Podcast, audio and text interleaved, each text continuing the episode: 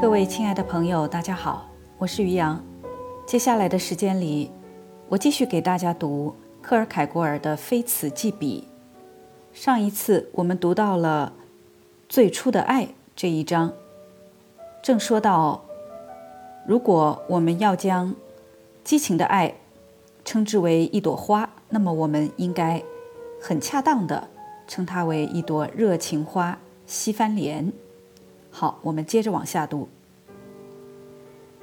然而，回到我青春的话题上，这部剧上演的日子到了，我得到了一张票。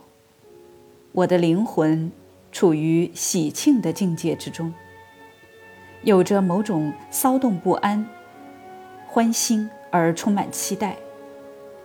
我匆忙地进入到剧场。在我步入大门时，我将目光投向第一层。我看见了什么？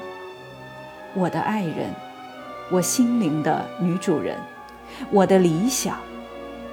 她坐在那里，我不由自主地在正厅的黑暗中向后退了一步，以便隐秘地观察她。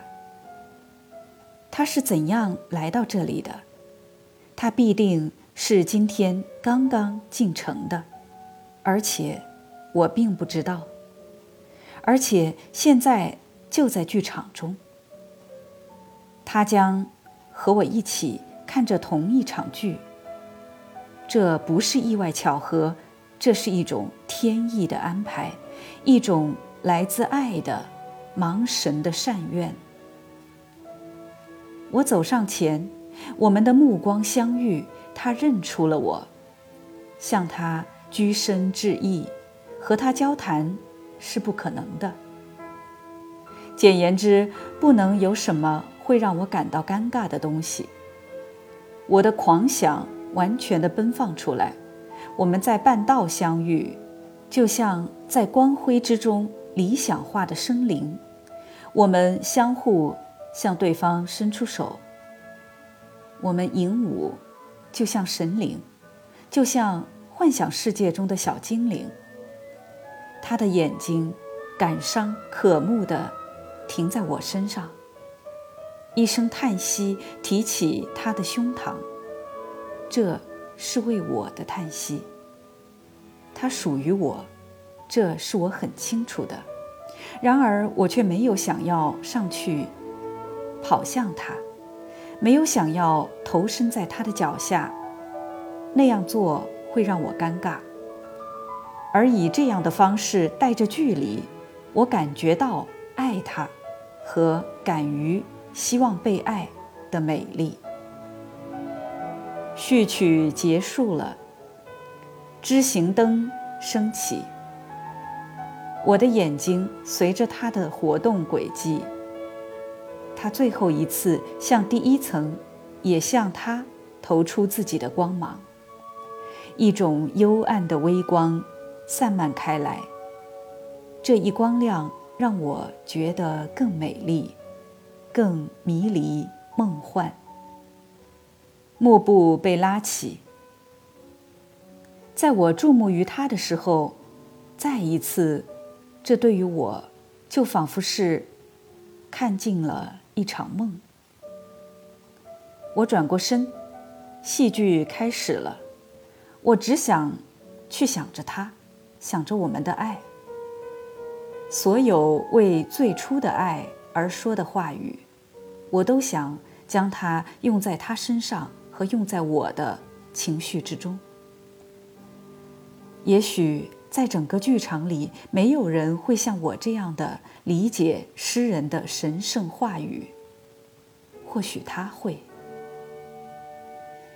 那关于强有力印象的想法已经使我更坚强。我感觉到那种在明天就让我那些秘密感情迸发出来的勇气。他们必定不会在他的身上失去效用。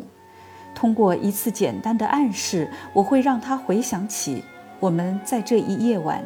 曾经听见和看见的东西，这样诗人就会协助我，使得他比任何时候都容易接受我，使得我自己也比任何时候都更为坚强，更为健谈。我看着，听着，就这样听着，幕布落下了，枝形吊灯又离开了它的天际隐藏处，幽暗消失了。我朝上面看去，所有的年轻女孩看起来都心满意足。我的爱人也是那样，泪水在他的眼中。他笑得那么厉害，他的胸膛仍然骚动地起伏着，笑意占据了他。我的情形侥幸的也是如此。第二天，我们在我姨母家见面了。我们通常同处一室时会有的那种不自然消失了，取而代之的是某种亲切欢快的。愉悦。我们相互逗笑了一番，我们相互理解对方，而这是因为那位诗人的缘故。正因为此，人们将诗人称作是占卜者，因为他占卜我们的将来。这有着一种解释，然而我们却不可能决定去完全消灭掉以前发生的一切。就这样，我们以一个神圣的誓言来将我们捆在一起，就像艾玛丽娜和查勒斯相互许诺观月，我们也是这样的许诺。每一次在这个剧上演的时候，我们都去看。我看过丹麦语的、德语版的以及法语的演出，在国外和在国内。我从不厌倦于他永不枯竭的诙谐机智。再没有什么人比我更透彻地明白他的真相。这就成了眼下这样一个小小的评论的最初机缘。由于如此经常看这一剧作，我自己变得对于这部剧也有了创造力。只是这一创造力。在相当的程度上是留在我的头脑里，只有个别的一个随想被写了下来。这一机缘则可以被看成是导致出这篇评论的理想的可能性的机缘。也许我无法写出更多了，如果没有更多的新机缘登场的话。几年前。在我们的各种期刊中，有一份想让我写一篇小文章，他的一个编辑找到了我，让我写完了交给他。他有着非同寻常的把人心说活的口才，而且他说动了我，使我给出了一个承诺。这个承诺也是一个机缘，但它是一个一般意义上的机缘，因而对我只是稍稍起到了。催促的作用，我觉得不知所措，就像一个神学硕士在人们把一部圣经交给他，让他自行选择他自己的文字时那样的尴尬处境。然而，我被我的承诺套住了，带着许多别的想法，但也带着关于我的承诺的想法。我在西兰岛进行了一段小小的短途旅行。当我到达那间我想要过夜的驿站时，我让侍者为我拿来驿站老板所能收集的各种书籍。这是我通常在旅行中从来不会遗漏的事情。我总是习惯于观察这一常规，并且曾经常常从中获益，因为这样你就会完全偶然地碰上那本。也许会逃开你的注意力的东西，但这次却不是那样，因为人们为我拿来的第一本书就是《最初的爱》。这使我很惊诧，因为人们很少会在乡村见到剧院的节目单，然而我已经失去了对最初的爱的信仰，而且不再相信那最初的东西。在下一个城市，我拜访我的一个朋友。我到的时候，他不在家，他的家人让我等他，并且带我进去看他的工作室。在我走向他的工作台时，我看见一本书打开着，那是斯克里布戏剧，而打开的地方就是最初的爱。现在看起来，命运的骰子是被扔出来了。我决定去兑现我的承诺，就写一篇对于这部剧的评论。要使我的决定变得坚定不移，这些事情就该那么奇怪的发生。我从前的爱，我最初的爱，他曾住在那个地区，现在到了城里，不是到首都，而是到我所住的小城。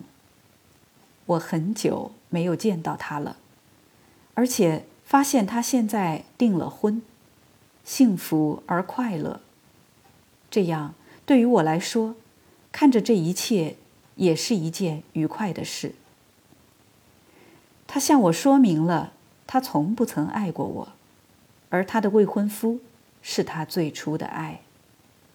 然后他接着说，就像。艾玛妮娜同样的故事，只有最初的爱才是真正的爱。如果我的决定在之前不是坚固的，那么这时也变得坚固了。然而，我还是得看最初的爱意味了什么。我的理论开始摇摆不定，因为在他现在的爱才是他最初的爱这一点上。我的最初的爱是固定不动的。有了足够的动机，论文差不多到了要结束了。除了最后的句号，只有一些单个的中间句子要在这里和那里被插入。我的朋友那个编辑催促着我，顽固坚持着让我兑现我的承诺。他的这种顽固足以让一个艾玛尼娜本身都感到荣幸。我向他解释说，论文已经写完，只是缺一些小的细节，而他向我表达出了他的满意。然而，随着时间的行进，这些小细节就像蚊子被变成了大象，成为了无法克服的困难。另外还有。在我写的时候，我忘记了它是要被刊印出来的。我已经以这样的方式写出过许多永远无法刊印的小论文。在他无法得到文稿的时候，他对于我已经写完这个说法感到没劲。我对于他的不停要求感到没劲，并且愿所有的诺言都见鬼去吧。而后。他的刊物因为缺乏订阅用户而停刊了。我感谢诸神，我又重新觉得轻松了，不用再受任何诺言的打扰了。就是由于这样的机缘，这一篇评论作为一个对于我自己的现实，作为一个对于我那位编辑朋友的可能，一个到后来变成了一种不可能的可能，他。来到了这个世界。又一年的时间过去了，在这时整整又大了一岁。现在这就不再是什么特别引人注目的事情了，因为正如我的情景，这也许就是大多数别人的情形。但有时候，这一年可能会比别的一年更富有意味。比人都老了一岁，更富有意味。在这里的情形也是这样。那一年的年底，我处在了自己生命的新章节之中，一个新的幻想世界，一个只能由年轻的真正的男人来承担的世界。也就是，如果一个人属于读者教派，如果一个人。以某种方式作为一个勤奋而细心的读者，将自己从其他人当中区分出来。那么，在别人那里，从一个人身上冒出一点作家的成分，这样的几率就大多了。因为，正如哈曼所说，人从孩童长成，新娘由处女变成，作家自作者而成。现在。一种与一个女孩的最初青春非常相似的玫瑰色的生活开始了。编辑们和出版商们开始献殷勤了。这是一个危险的阶段，因为编辑们的话语是非常有诱惑力的，一个人很快就会被他们控制住。但他们只骗我们这样的可怜的孩子。然后，是的，然后就来不及了。小心，年轻人，不要老是去面包房和饭馆，因为编辑们在那里张开他们的网。在他们看见了一个无邪的年轻人的时候，这个年轻人信口开河、滔滔不绝地说话，却毫不考虑自己所说的东西是否真的有内容。只是乐于让话语天马行空地奔跑出来，乐于在他说话时听见自己的心跳，在所说的话中跳动。在这个时候，一个黑暗的形象向他走来，而这个形象就是一位编辑。一个编辑，他有着很好的耳朵。他能马上听出那些被说出的话在被印出之后是不是看上去会好，然后他引诱这年轻的血液，他向这位年轻人指出这样的把自己的珍珠扔掉，这是怎样的一种不负责任的行为？他向年轻人许诺金钱、权力、影响，甚至在那些美丽的性别那里。心灵是虚弱的，编辑的话语是美丽的，而年轻人马上就成为了俘虏。现在他不再寻找那些孤独的地点去叹息，他不再兴高采烈地跑到青春的操场去陶醉在话语之中。他沉默了，因为写着的人不说话。他苍白而冰凉地坐在自己的工作室里，他不再因理念之吻而变色，他不像年轻的玫瑰在露水沉入他的花冠时那样泛出红晕，他没有微笑，没有眼泪，眼睛随着笔尖在纸上走动，因为他是作家，而且不再年轻。我的青春也曾经受过这一类诱惑。然而，我相信我能够为自己做见证，我的对抗曾是充满勇气的。曾经帮助了我的因素是，在我很年轻的时候就有了这样的经验。接受了我的第一个诺言的编辑对我很好，但我仍不断的觉得。人们想要从我的手中接受一篇文章，这就仿佛是落在我身上的一种恩惠，一种荣耀，就好像人们在年轻的士兵中指着我说：“以后他会有出息的，让他试一下身手。如果他得到这方面的荣耀，那对他是一种鼓励。”就这样，那些诱惑还不算很大。然而，我却认识到了一个诺言所能导致出的所有可怕后果。作为一个年轻人，我可以算是有着针对诱惑的非同寻常的装备了。因此，我敢相当频繁地去面包房和饭馆。这样一来，危险就得从另一个边沿出现，而且它不会就此消失。这样的一件事情发生了，我在面包房熟悉的人之一，决定去成为一名编辑。他的名字将被人在那份刊物的首页上看见。在他有了这个主意，并和出版商谈了各种关键的问题之后，他马上就在一个夜晚坐到写字台前，彻夜书写，给各种可能撰稿的人写信，要求他们写文章。这样的一封信，以那些最使人难以推却的言辞写成。充满了最灿烂的前景，我当然也收到了他这样的一封信。然而，我毅然地做出了对抗，但我答应他，尽可能帮他对那些寄来的文章进行增补或删减。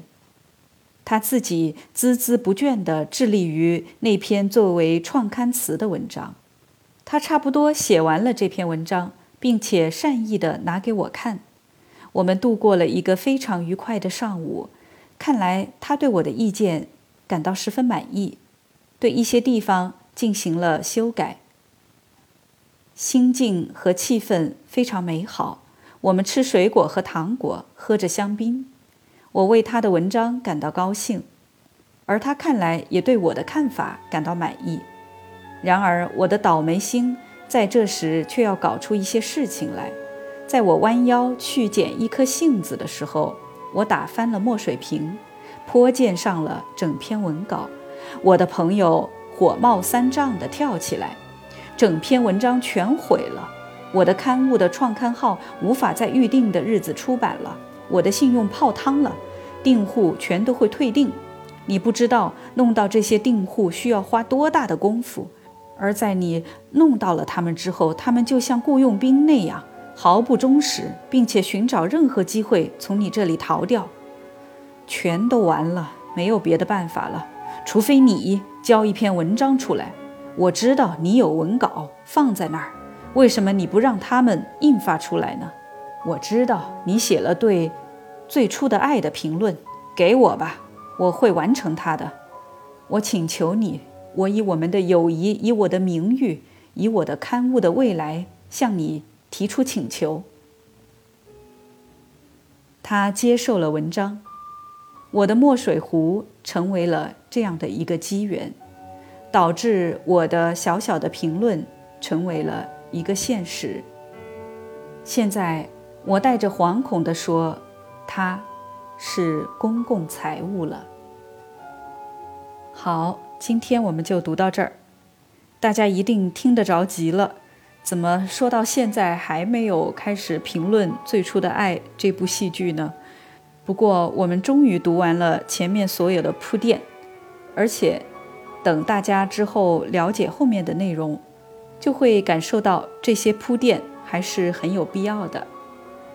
好了，今天的节目就到这儿，感谢大家的收听，我们下次再会。